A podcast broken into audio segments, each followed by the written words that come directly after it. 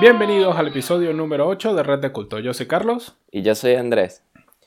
Eh, primero que nada, un saludo muy especial a nuestros fieles seguidores y a los que aún no lo son. Andrés, ¿qué pueden hacer si quieren seguirnos? Nos pueden seguir en Instagram, YouTube y mm, Spotify.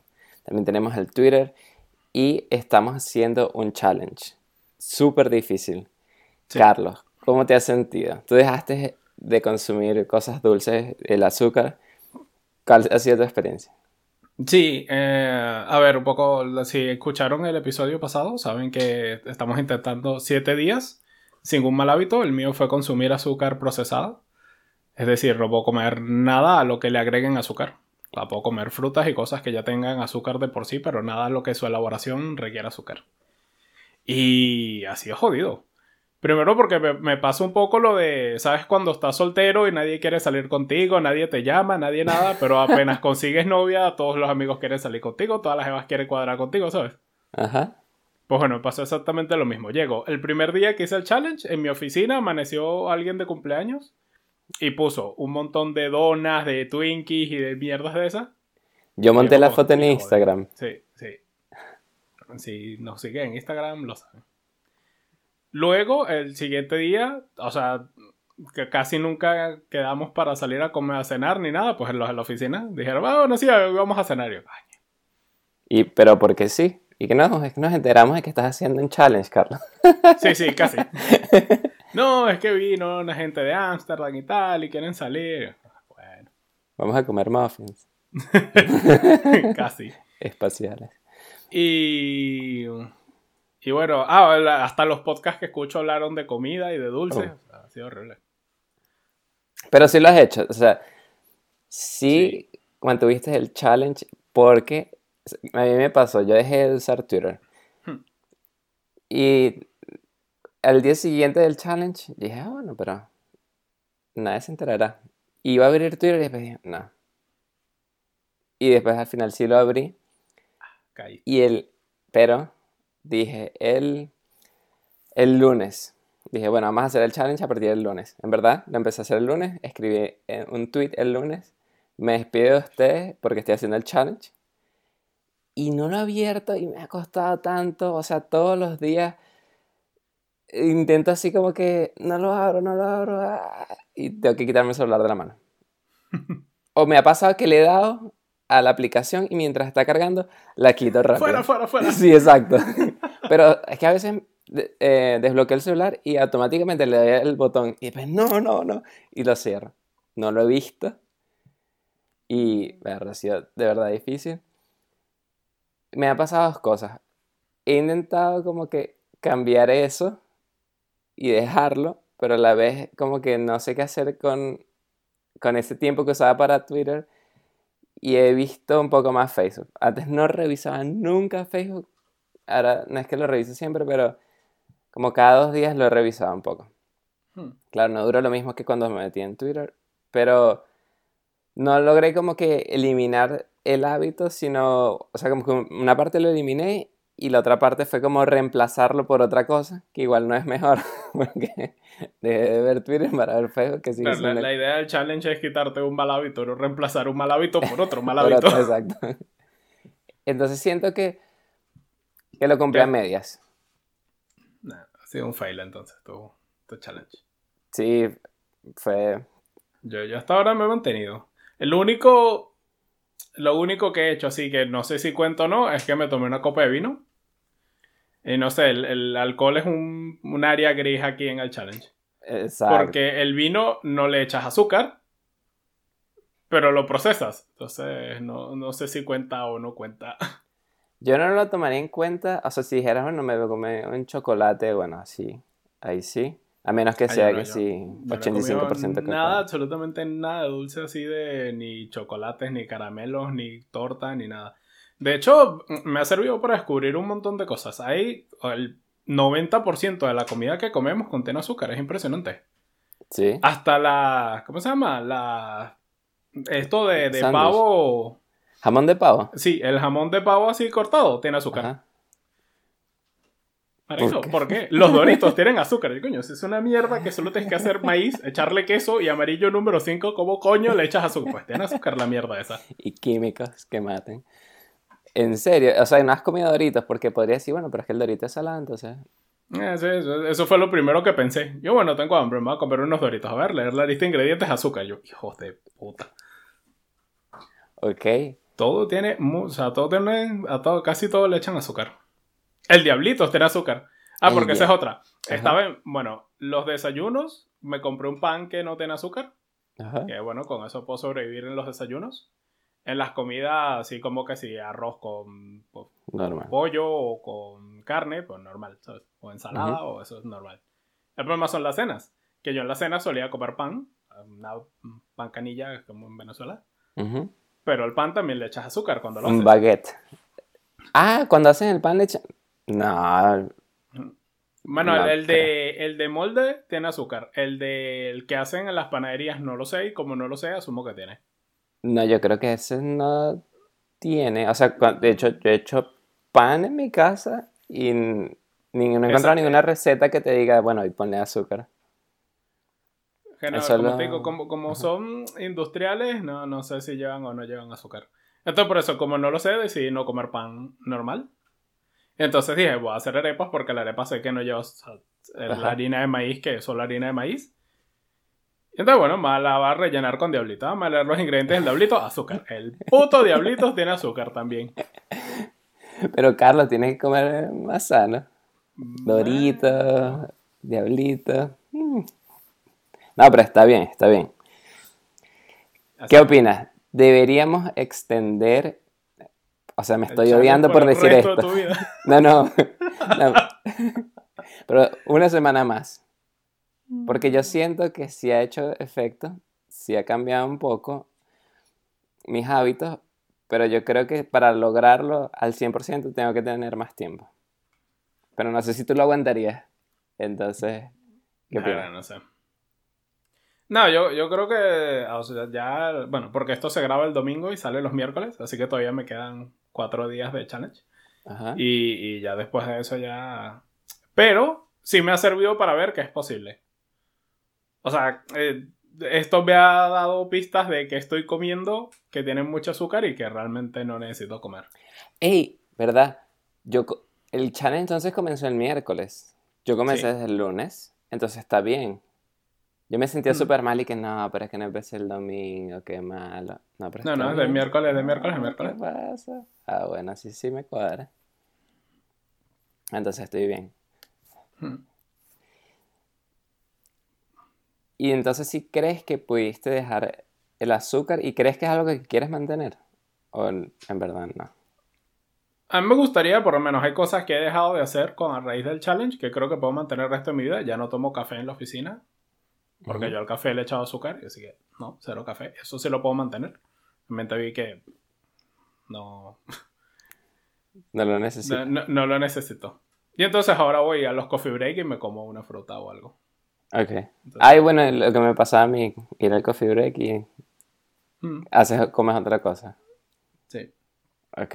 Eh, y más que todo eso, o sea, yo creo que ya de día a día puedo reducir el consumo de azúcar, pero ya es un tema de eso, de que si te invitan a salir a comer o lo que sea, entonces no hay nada, nada que puedas comer. Es horrible.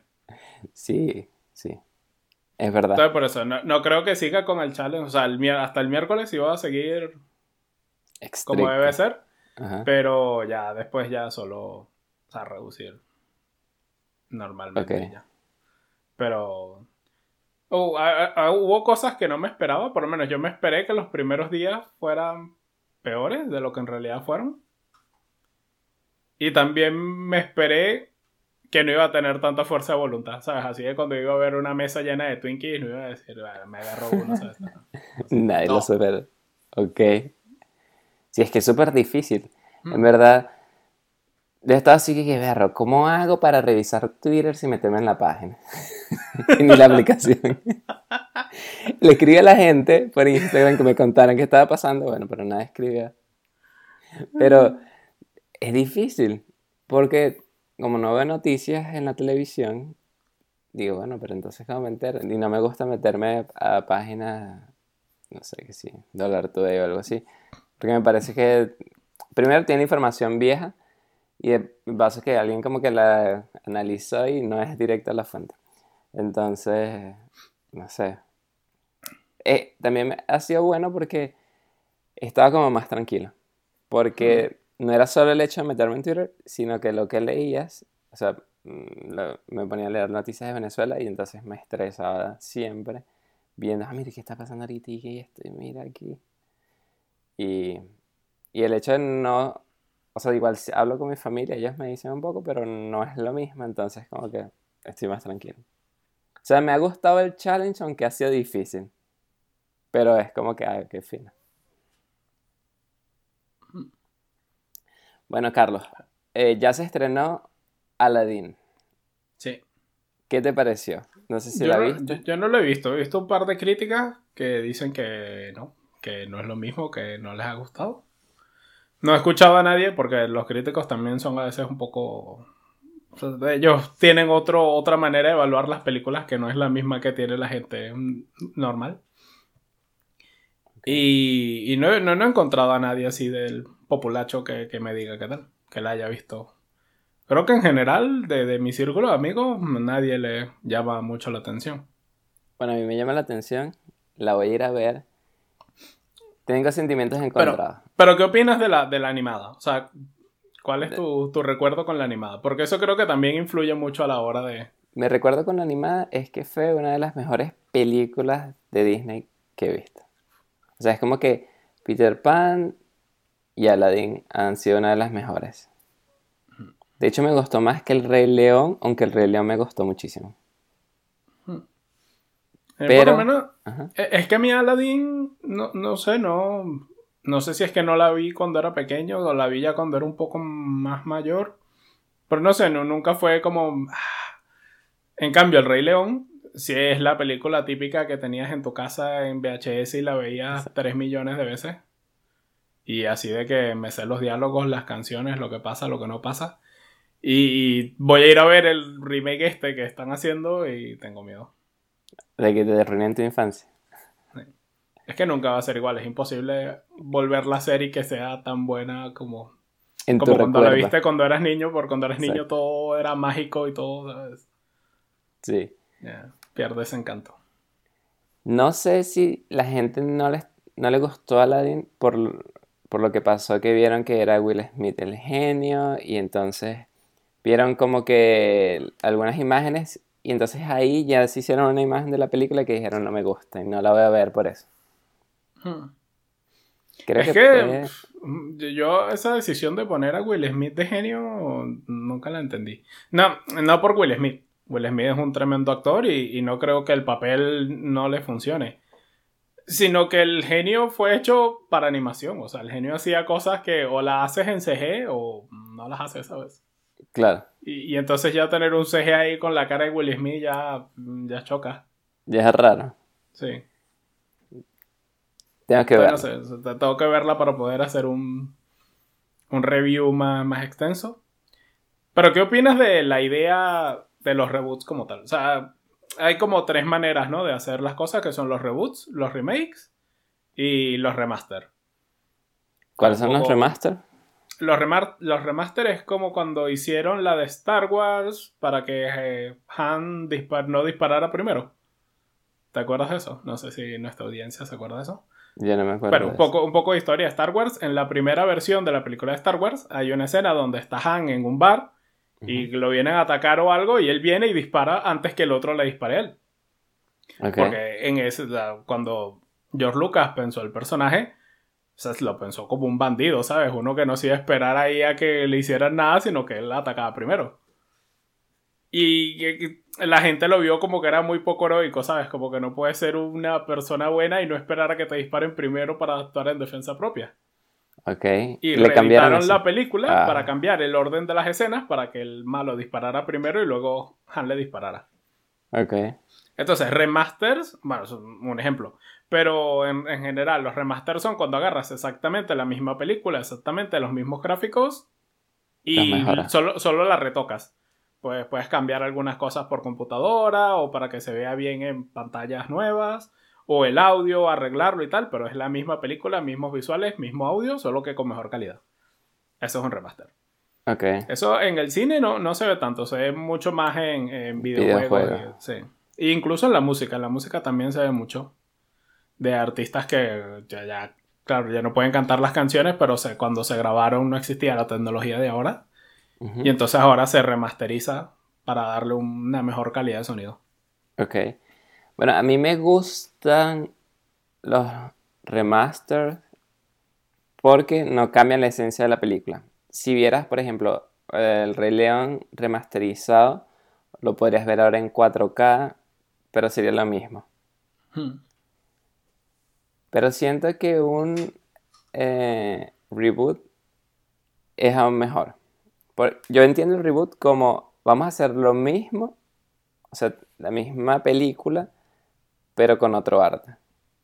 No, eso es un remake. Ese es el remake. Sí. La diferencia entre remake y reboot es la- el remake es cuando rehaces, o sea, recuentas la misma historia Pero igual. en otro formato, eh, con otro arte, con otros, con otros actores o lo que quieras, pero es la misma historia. Y un reboot es cuando tomas los mismos personajes, el mismo setting, el mismo mundo, pero cuentas una historia no- igual no totalmente nueva porque al final encaja en lo que era antes, pero no es la misma. ok. Bueno, entonces me gusta el remake, por ejemplo, el del Rey León. Me parece que sería, o sea, que va a quedar demasiado bien, porque mis gustos han cambiado y entonces ese tipo de animaciones que están haciendo son las que me gustan ahora, no las originales. O sea, o que me gustan más. Entonces creo que va a ser demasiado bueno. Mientras que el reboot, como es otra historia distinta, o sea, hay como más riesgo. Podría que me guste aún más, o podría decir, no, pero ¿qué es esto? Qué chimbo. No sé qué te parece a ti. A mí yo, yo creo que soy lo contrario. A mí los, los remakes me gustan más que... No, a mí los remakes me gustan menos que los reboots.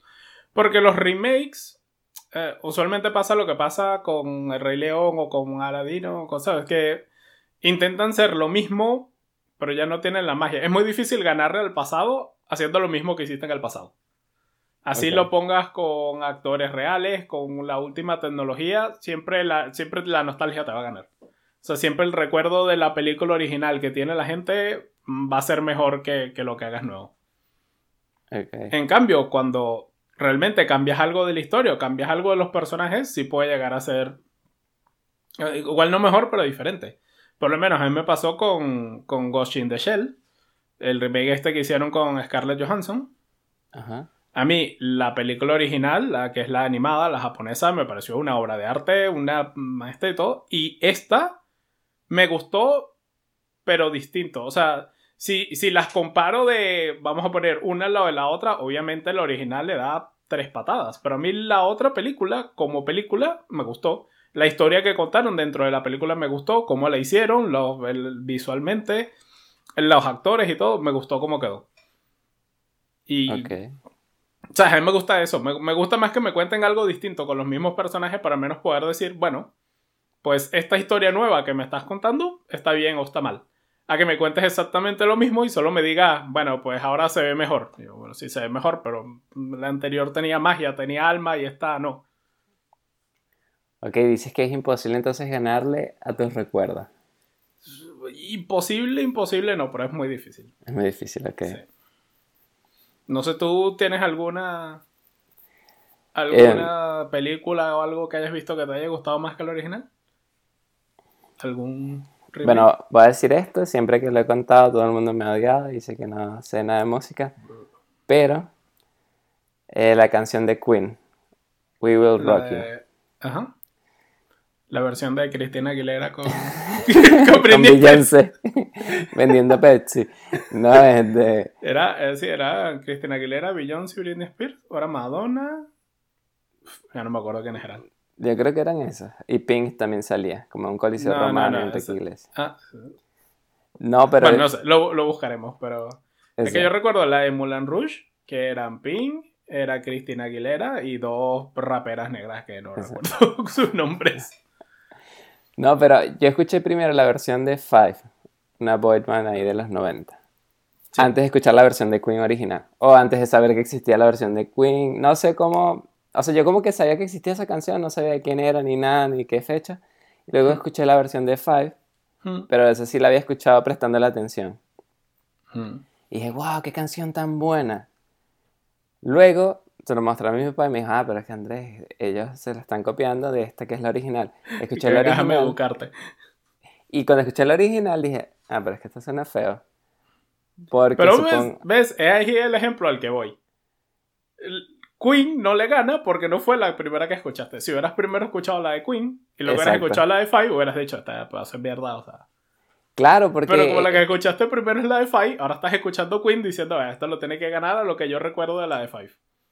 Que, que la distancia no fue mucho, fueron, no sé, un mes de diferencia. Pero como primero escuché la versión remasteriza con una calidad superior, o sea, calidad en el sentido de grabación y eso, cuando escuché la de Queen, no sé. O tal vez fue la versión de... No, es que la, cuando la buscaba en YouTube también suena igual. Lo que sí me ha pasado es que con el tiempo, de alguna manera, no sé por qué, no sé si es que me dejé llevar por lo que dicen los demás, pero ahora siento que la versión de Queen es mejor. Pero no sé por qué. Pero es como que ahora vuelvo a escuchar las dos. Me siguen gustando las dos, pero siento que la de Queen como que suena más, no ah. sé, más underground. Hmm. Bueno, Queen está muy de moda ahora. Y con la película. La película esta de, sí. Bohemian Rhapsody. Que de hecho, en mi SoundCloud hice un remix para una fiesta y terminé haciendo un remix. O sea, metí a Queen en el mix y empieza a eh, digo, termina la canción de Queen y la mezclé con una canción que se llama One de Swedish Half Mafia, que quedó muy fino. Pero tienes que escucharlo para que veas cómo quedó. Pero basándome... Lo, compartes en el Twitter de, de culto. Sí, voy a poner ese pedacito para que, para que lo escuchen. Pero sí. Debo decir que, que puede, ser, puede que pase eso, que, que tus hijos vean la nueva de Aladdin y entonces te digas, no, pero es que ahora hay una vieja que era mejor. Y le pones la vieja y digan, pero papá, ¿qué es esto? Vale. Puede que pase. Sí, es que yo, yo lo veo bastante probable. Y más si primero ven esta, les das un tiempo a que se acostumbren y luego ven la, la animada. Claro. ¿Y qué pasaría, por ejemplo, yo le quiero mostrar a mis hijos la serie de Dragon Ball Z? Esta serie de anime de pelea. Pero yo le quiero mostrar la versión nueva remasterizada con, en alta definición. ¿Tú les mostrarías la original porque fue la original o a, los, a tus hijos? Bueno, no sé si se los quiere mostrar o es mucha violencia para ellos. Yo les mostraría la, la remasterizada, la Kai, la que hicieron, la nueva. Aunque la gente dice que le cortaron algunas partes. Sí, tiene, pero por mí esas... No, no, creo, no le quitaron nada de lo que, de lo que lo hace bueno. Ok. No sé. Igual... Sí, yo les mostraría la calle, pero... Ah. Ah, un, dato curioso, ¿sabías que en Estados Unidos se transmitió primero Dragon Ball Z que Dragon Ball normal? No. Así que para ellos Dragon Ball Z es el original y el Dragon Ball normal es una precuela. ok. No, no sabía. Pero entonces, ¿llegó primero a Latinoamérica que a Estados Unidos? No, ¿verdad? Eh, no, yo creo que llegó primero a Estados Unidos la Z, mientras nosotros veíamos Dragon Ball normal, puede ser. Ah, o sea, puede ser que estuviéramos como al mismo tiempo, pero ellos estaban viendo la Z y nosotros estamos viendo la normal. Porque no tendría por qué primero llegar a Estados Unidos y después a Latinoamérica.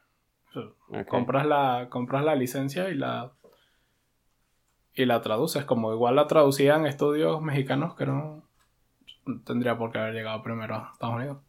Claro. ¿Sabes qué? Estaba pensando cuando dijiste estudios mexicanos que casi todo lo que vemos en español de Latinoamérica es español mexicano. Sí. Y ahora muy buenas esas traducciones. Sí, no, o sea, no, no, creo que por eso cuando hablo con mexicanos no siento como que ah, pero es que ellos hablan algo distinto que yo no entiendo, sino es como que, ah, bueno, lo mismo de siempre. Y entiendes los chistes, que es raro porque no pasa al revés. Cuando tú cuentas cosas que solo, solo lo dicen en Venezuela, ellos, ¿qué, ¿Qué es eso? ¿Qué es un cambor? Y dices, no sabes qué es un cambor, vale. un plátano, pero que... Ah, no, no, pero no, plátano es el otro, el grande. No, es que se le hicimos plátano macho. Y que, ¿pero qué es eso? bueno, no sé. O sea, que le dicen los mexicanos. Bueno. Mm. bueno, Carlos, ¿cuál es el segundo tema que tenemos para ver? Eh, ¿De lo que ha pasado en el mundo lo de Trump, que Trump baneara a Huawei de Estados Unidos? Ajá. Que si ya tiene tiempo. Sí. sí. bueno, yo, me enteré, yo me enteré la semana pasada. Pero ya habían solicitado al Interpol a la, a la hija del dueño de Huawei y cuando ella estaba haciendo un viaje, creo que iba a ir a México, hizo una escala en, en Canadá y ahí la, detuvieron, pagó una fianza de 10 millones de dólares y ahora vive en una mansión en Canadá, pero está detenida. O sea, ah. tiene algo así como una casa por Una mansión por cárcel. Exacto, mansión por cárcel. Oye, ¿qué tienes que hacer para que te hagan eso? Yo quiero hacer algo y que me metan en una mansión de castigo. Ser la hija del dueño de Huawei. Eh, eh, eh, eso es como va a ser un spoiler de Game of Thrones, así que dejen de escuchar por los próximos cinco minutos si no han visto el final. Me quité los audífonos. Vale, entonces es como, como el castigo de Jon Snow. Toma, anda al norte ahí con tus amigos y tu perro a beber cerveza. Yo, coño, ojalá mi mamá me hubiera castigado así. de castigo te comes todas las mm. chucherías que hay en la, sí. en la cocina. Ah, ok, gracias. Que te portaste mal, pues toma esta cerveza, toma tu pan y toma tu perro. Y anda, váyanse de mi casa. Por cierto, Carlos, hablando de mamá? rapidito. ¿Qué opinas de, para, de esta idea? Para dejar un mal hábito, debes consumir mucho eso para que luego te dé asco y no lo hagas más. Un ejemplo, ¿quieres dejar el azúcar? Consumes muchísima azúcar en un día para que después te dé asco el azúcar y no la consumas más. ¿Crees que funciona o no? Yo creo que eso funciona por tres días. O sea, consumes mucho azúcar un día, pasas los siguientes dos días asqueado el azúcar y ya el tercer día ya estás normal otra vez. Y vuelves a consumir azúcar. Ok, o sea, al final no sirve y es peor porque consumiste más azúcar de lo que consumiste. Exactamente. Sí, yo también, yo lo pensé como que, bueno, podría podría tener sentido, pero después no, pero más bien podrías hasta morir de, no sé, un coma diabético, porque cuánto es mucho. y eso funciona dependiendo del hábito que quieras dejar, o sea, si quieres dejar de tomar, no, no puedes llegar, beberte todo el bar y morirte de un coma etílico. Por eso. Dejó la bebida, pero porque se murió ya no se puede tomar nada. Exacto. Lo dejó todo, todo. Sí, yo creo que es mejor paso a paso. Pero sí, volviendo a lo de, a lo de Google y Huawei, eh, yo pienso que, o sea, a mí me parece que está mal cerrar eh, artificialmente la posibilidad de que empresas de cualquier país trabajen en otro país, siempre y cuando lo hagan de forma eh, ética y legal, o sea, no robando tecnología o patentes, qué sé yo. Pero en el caso entre... Pero ese es el argumento de Trump, ¿no? O sea, el argumento de Trump es que Huawei roba tecnología. Claro, y... Por eso no, o sea, no, no siguen las normas de Estados Unidos y por eso no pueden hacer negocios en Estados Unidos. Que eso es a lo que yo iba. O sea, para mí es más como que más profundo que... No, pero es que Trump no es un dictador y entonces mira lo que hizo. Sino que... Eh, China sabemos que es una dictadura. Y pero democrática. Una dictadura democrática. todos vamos a votar, siempre gana el mismo, pero todos vamos a votar, que es lo que importa. Donde el dictador Xi Jinping, este, ya, o sea, creo que antes de Xi Jinping, aunque era una dictadura, era, había más libertad que ahorita, o sea, se está restringiendo más. Y bueno, está el sistema social de puntos, que es terrible, que entonces la gente te, Hay un sistema de cámaras con inteligencia artificial que te están vigilando siempre y entonces si dices algo en contra del Partido Comunista Chino, te prohíben volar, te quitan el internet, un montón de cosas así malas.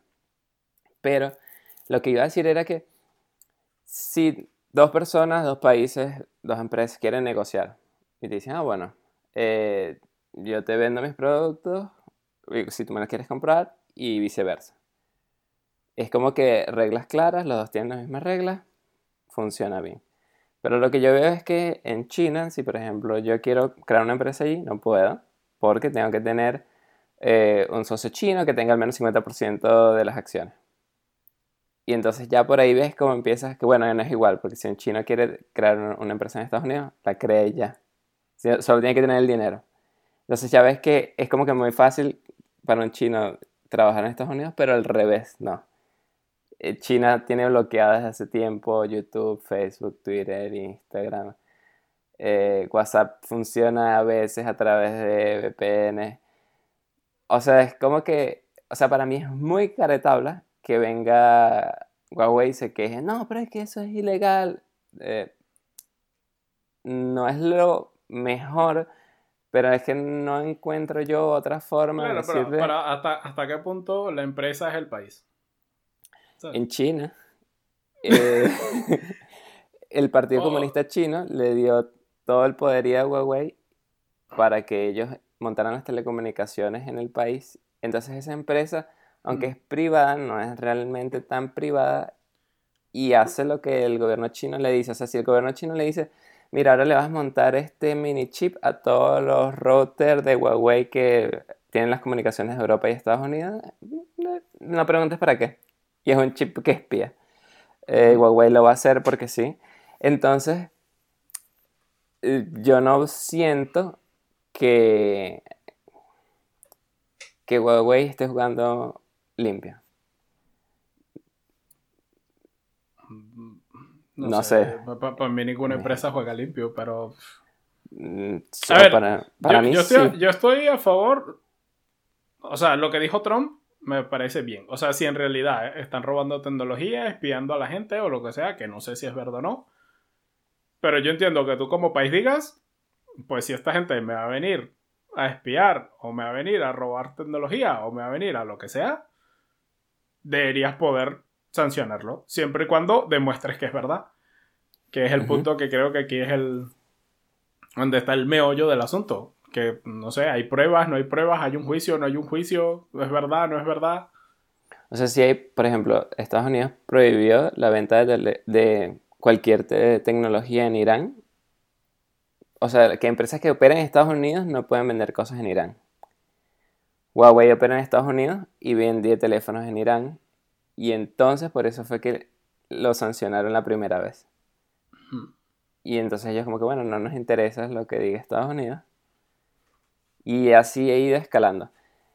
Lo otro, porque que no todo es bueno, Estados Unidos malo, China, es que no es que ellos lo hacen también solo por eso, sino porque las empresas de Estados Unidos están atrasadas con tecnología 5G y entonces, bloqueando a Huawei, que es uno de los principales eh, productores de repetidores y de la tecnología para 5G, podría tener entonces más chance de que empresas norteamericanas se actualizaran. O sea, no es como que todo es a juro. O sea, como que no es blanco y negro, sino como que es bastante gris. Pero las empresas americanas también fabrican y venden en China o caretabla también, ¿no? Fabrican en China. Y venden en China. Y venden en China, pero no. Pero no porque quiera, ¿no? Dice, no. No, si, si quiere vender en China. Estoy obligado a vender en China. No, no, pero es... no es fácil. O sea, es lo que te digo, necesitas un socio chino que abra la empresa junto contigo. Ajá, pero, pero eso da igual, eso es papel, eso es burocracia. Y en todos los países hay su cierta cantidad de burocracia y ese no es el problema. Yo lo que digo es, si realmente estás en contra de China, ¿por qué no prohíbes a tus empresas vender en China? Pero es que tú no estás en contra de China, tú quieres, tú quieres negociar en, términos iguales con China. O sea, por ejemplo, imagínate Venezuela y Brasil. Hmm. Que Venezuela y Brasil digan, bueno, vamos a, vamos a quitar los aranceles entre nosotros. Y que Brasil diga, ah, oh, sí, bueno, vamos a quitarlos, pero este, no sé, todos los productos agrícolas que vengan de Venezuela les montaron impuestos. Pero al revés no pasa. Entonces al final vas a tener productos, agrícolas, productos agrícolas de Brasil y Venezuela, pero no al revés. Y eso es lo que yo veo que está pasando, o sea, como que en un lado hay Pero barreras. otro tampoco estás haciendo impuestos. O sea, vamos a suponer, Brasil y Venezuela quieren comerciar libremente, pero alguno de los dos países dice, pues tu empresa en mi país tiene que tener al menos el 50% de- del board tiene que ser de mi país. ¿Cuál es el problema ahí? Que si no es así en el otro lado, Claro, pero no es así en el otro lado porque no quieres, porque no te conviene monetariamente, o sea, no, no es negocio para ti hacer eso. Pero podrías. China no, Ch- China no está diciendo a Estados Unidos que, que sus empresas no, no deben tener americanos, ¿sabes?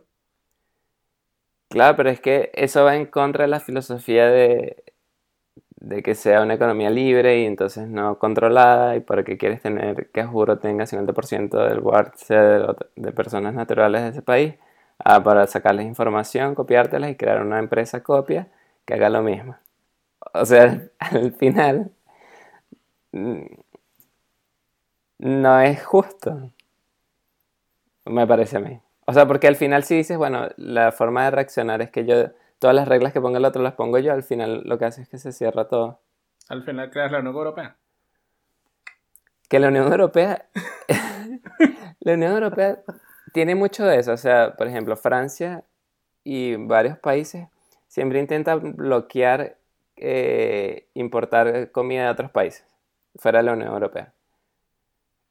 ¿Por qué? Claro. Porque ellos quieren que sus granjeros este, sean los únicos que puedan vender. Que eso yo lo Los suyos mal. y los de toda Europa. Claro, pero ¿por qué?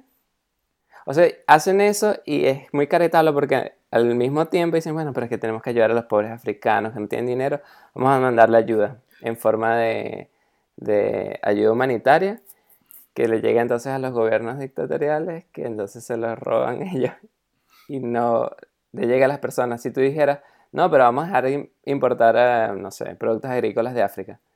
Entonces los campesinos africanos ganan más dinero, crecen, mejora su calidad de vida y no necesitan ayuda humanitaria. Pero si no, no, es que si solamente, no sé, tomates italianos y vino francés y lo, todo lo demás bloqueado. O sea, no, no todo lo demás, pero todo lo que no venga de la Unión Europea. No sé, no. Yo veo que es mejor dejar la gente vender libremente que, que mandar ayuda humanitaria. Sí, yo también creo que es mejor dejar que la gente venda libremente a mandar ayuda humanitaria. Por lo que creo es que los países de la Unión Europea no les conviene que los mismos países de la Unión Europea se les joda la economía. Por eso intentan mantener como una economía dentro de, la Unión Europea, ¿sabes? Porque imagínate, comienzas a, com- a- a comprar productos de fuera. Por ejemplo, vinos. Comienzas a comprar vinos de fuera. Entonces, todos los países de la Unión Europea que se dedican a producir vinos eh, comienzan a perder poder económico. Cuando comienzan a perder poder económico, la Unión Europea pierde poder económico. Sí. Pero, Entonces, pero la gente, o sea, si es el mundo. O sea, cuando... sí, y- tú eres el que está en contra. No, yo no estoy en contra. Yo lo que digo es que. o sea, tú no puedes decir que la. Bueno, sí puedes, eso es lo que están haciendo, pero. O sea, la forma de mejorar no es eliminar la competencia, sino siendo el mejor. Si no eres el mejor, tienes que aceptar que pierdes y no puedes decir, bueno, si no voy a ganar yo, entonces prohíbo a todos los competidores. Para yo juro ganar, ¿sabes? Mm, yo no le veo sentido a eso. Si no es una competencia justa, no tiene sentido que sea una competencia. Pero, bueno, No, no sé, cuando hay dinero y gente de por medio ya y todo, todo junto vale. Pero bueno, para darle algo útil a nuestra gente, a nuestra audiencia, eh, ¿recomendarías comprar productos Huawei? Ahora que teléfonos, ahora que Google va a dejar de darle soporte. Yo ¿O no? creo ¿O que, deberían dejar de hacerlo. yo creo que las personas, cuando compran algo, están apoyando los ideales y a la empresa y al país donde está esa empresa. Si ustedes apoyan a Xi Jinping, al Partido Comunista Chino, ¿les gusta ese sistema? Yo diría que siguen comprando Huawei. Y, si no, no compren nada porque todo está hecho en China, así que de una manera u otra sigue apoyando a China. Mm, no, juro. Porque, por ejemplo, los teléfonos iPhone están ensamblados en China, pero tienen partes de todo el mundo. O sea, desde sí, están ensamblados en China. La mitad de sus componentes son chinos. Y recientemente han estado comenzando a moverla fuera de China, precisamente por todo este peo. Por eso ya. Hasta ahora. Están ensamblados hechos en, China con productos hechos en China. No sé si. yo eh, Es que es una cadena muy grande. Y la fábrica que no está en China, pero los componentes que usa la fábrica son chinos. O la maquinaria que usa la fábrica son chinos. No. o sea, la, las componentes de alta tecnología, ninguno es chino. De hecho, los procesadores son no son chinos, las pantallas no son chinas. Sí, las máquinas que usan para ensamblar las cosas. Las máquinas. Son alemanas. No, pero de hecho hay sensores alemanos, alemanas, pero la, o sea, la parte de ensamblar es algo de, o sea, que no, no es de alto valor agregado, me parece a mí. De hecho, creo que eso va a ser el mayor problema de Huawei y por el cual así yo apoyara a la dictadura china, no los comprara, es porque también los procesadores, o sea, las empresas que hacen los procesadores dijeron que iban a, a dejar de venderle a Huawei y Huawei no tiene procesadores. Entonces si no tienes procesador, no puedes hacer el teléfono. Y no hay procesadores chinos hasta ahorita. Bueno. O sea, si así lograras hacer un sistema operativo, si no tienes el procesador, no, no sirve. O sea, están atrapados por ahora y van a tener. yo creo que. Resumiendo, ¿deberían comprar o no deberían comprar? No. Tú dices que no, porque, porque yo digo que, apoyar si, a China, ¿no? Si te quieres comprar un Android, cómprate un Samsung. Eso es lo que yo haría. Muy bien. ¿Qué harías tú? Yo uso Xiaomi, o sea que yo. yo voy a venir aquí a decir que no se compró móviles chinos. Ajá, pero y, por ejemplo, si tuvieras que comprar papas, ¿comprarías papa española o papas de Marruecos? Yo compro papas y no miro de dónde vienen. No sé dónde vienen. Porque hay gente que dice, bueno, pero no estamos apoyando a África, pobre gente en África, quieres aquí donar dinero a África. Yo, antes de, antes de donar dinero a una organización para ayudar a los niños pobres en África, yo preferiría comprar productos africanos, que sé que eso lo ayuda más que mandando ayuda humanitaria. O sea, preferiría hacer eso antes de donar dinero mensualmente.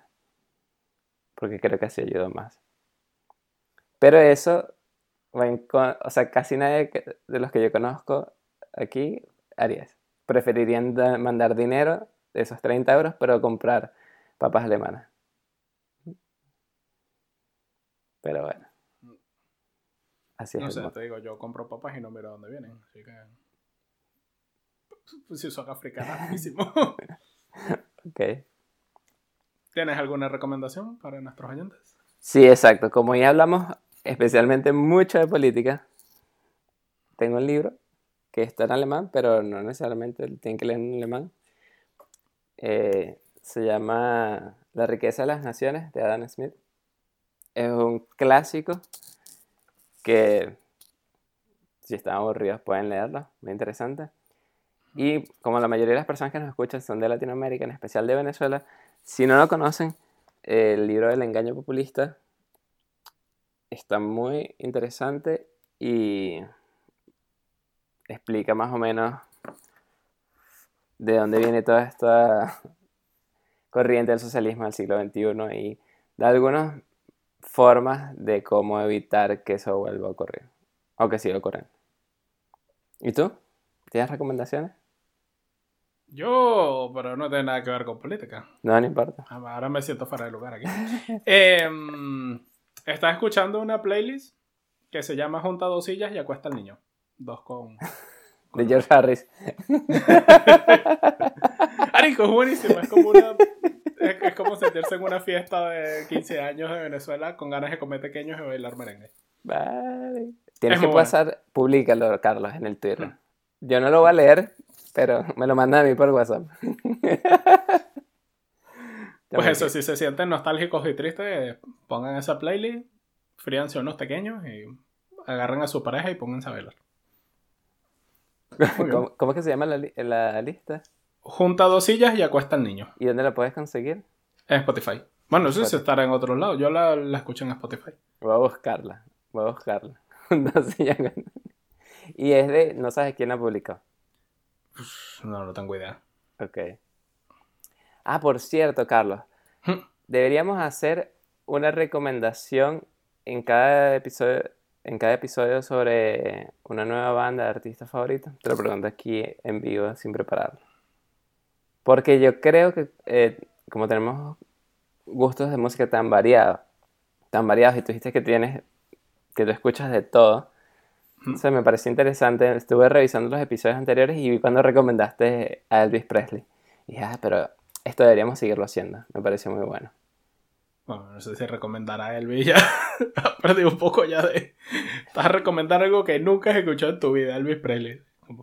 No, pero, o sea, recomendar grupos o canciones que no son comunes, que no es lo que escucho siempre en la radio. Hmm. Pero. Bueno, comienza. ¿Qué recomiendas? Ah, no, pero yo me refería. Ah, no. que van guangua. Pero eh, yo podría recomendar eh, un grupo de reggae que se llama Godwana. Okay. Tienen canciones buenas. Al que le guste el reggae, le va a gustar, seguro. Bueno. ¿Y tú? Bueno. No, yo la mía por el próximo episodio. Dijiste uno por episodio. Una por episodio. Bueno, pero no recomendé una canción, recomendé un grupo, pero es bueno. Godwana. Hay que escucharlo. Ya luego lo compartiremos por nuestras redes. Exactamente. Muy bien. Bueno. Hasta la próxima. Pendiente con el Instagram. Chao.